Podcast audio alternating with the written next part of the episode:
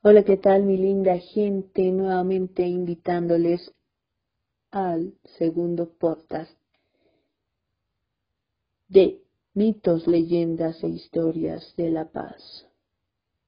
En Quédate y te lo contaré.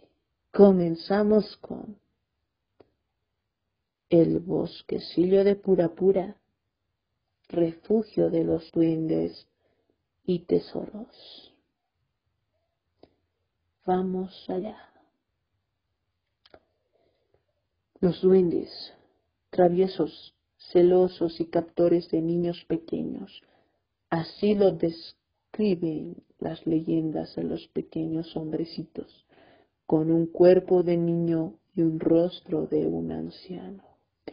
En medio del bosquecillo de pura pura, una casa vieja y abandonada encierra una de las leyendas urbanas más antiguas del Departamento de La Paz. La existencia de duendes, no entrar, peligro, son algunas de las advertencias que entre estrellas de cinco puntas, cruces y otros símbolos recubren las paredes.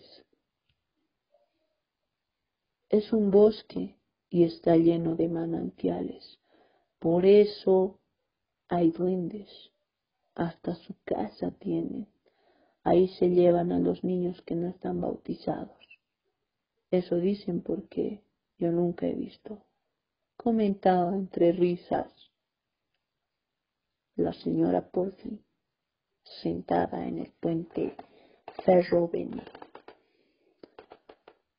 Los vecinos hablan de un tesoro escondido, de crujidos de puertas inexistentes y de pequeños hombrecitos que vigilan que nadie se lleve ni una piedra de su morada.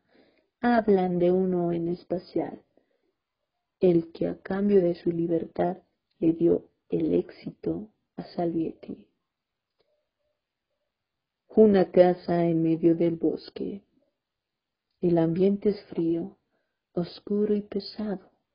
El suelo está regado de botellas de alcohol y vasos de plástico. Las paredes gruesas de piedra y barro parecen tragar todo sonido que se emite en su interior.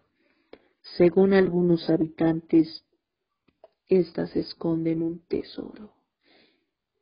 Esta es la casa del duende, así lo llaman, porque la gente dice que ahí se reúnen ellos no lo han visto, señala una de las personas que habita en el lugar. Su infraestructura está ubicada en medio del área protegida a unos 20 minutos de caminata sobre viejas rieles y senderos boscosos. Data de hace más de medio siglo, cuando fusionaba el ferrocarril. Era parte de una estación de recarga de carbón y centro de almacico para los plantines que hoy se han convertido en robustos árboles. Como se recuerda de aquellos tiempos, queda un buzón viejo en la puerta de ingreso y un depósito en la pared, que aún guarda un sinfín de vasitos de cerámica. Bajo una capa de polvo las vasijas parecen nuevas. En muchos años ninguna ha visto la luz. Son juguetes de los duendes. Ahí los amontonan para esconder entre ellos sus tesoros. Por eso no se pierden, nadie se los lleva. Si te lo llevas, te sigue hasta tu casa y te hará la vida imposible, hasta que devuelvas de donde alzaste asegura también uno de los personajes o indigentes que vive en el bosquecillo. No pasar por ahí ni tocar sus cosas, no les gusta. Pero hay una explicación. Estas vasijitas eran como germinar los plantines que usaron los ferroviarios para forestar el éxito a cambio de libertad. Todos conocen el cuento. No falta la verdad. Vecinos, moradores del bosquecillo, guardaparques y repiten la historia de Dante Salvietti cada que alguien pregunta sobre los duendes. Se dice que en una de sus caminatas por el bosquecillo, Dante Salvietti escuchó un ruido extraño. En uno de los matorrales, al acercarse, vio un pequeño hombrecito atrapado. Dicen que era un duende. Al ver al pequeño ser tan angustiado, Salvietti decidió ayudarlo. A cambio de una condición, le pidió una nueva receta para su fábrica de gaseosas. Le pidió el secreto de la papaya Salvietti, pero a cambio el duende también le pidió otro favor. Dice que para todos sepan de dónde venía el éxito de Salvietti, debía poner la imagen de duende en cada botella, una imagen que permaneció en la etiqueta hasta el año 1995, cuando la empresa quebró. No fue hasta hace un par de años que junto al relanzamiento del producto, el pequeño duende volvió a aparecer. Hablar de este mito siempre se preguntan si los duendes existen, pero se responde que sí, así es, que si así fuera, se tendría una fábrica, pero aún no lo hay. También, según algunos reportes de prensa, fueron entonces con las respuestas sobre que fueron hechos por los niños jóvenes de las escuelas cercanas, que fueron negadas por los vigilantes del parque.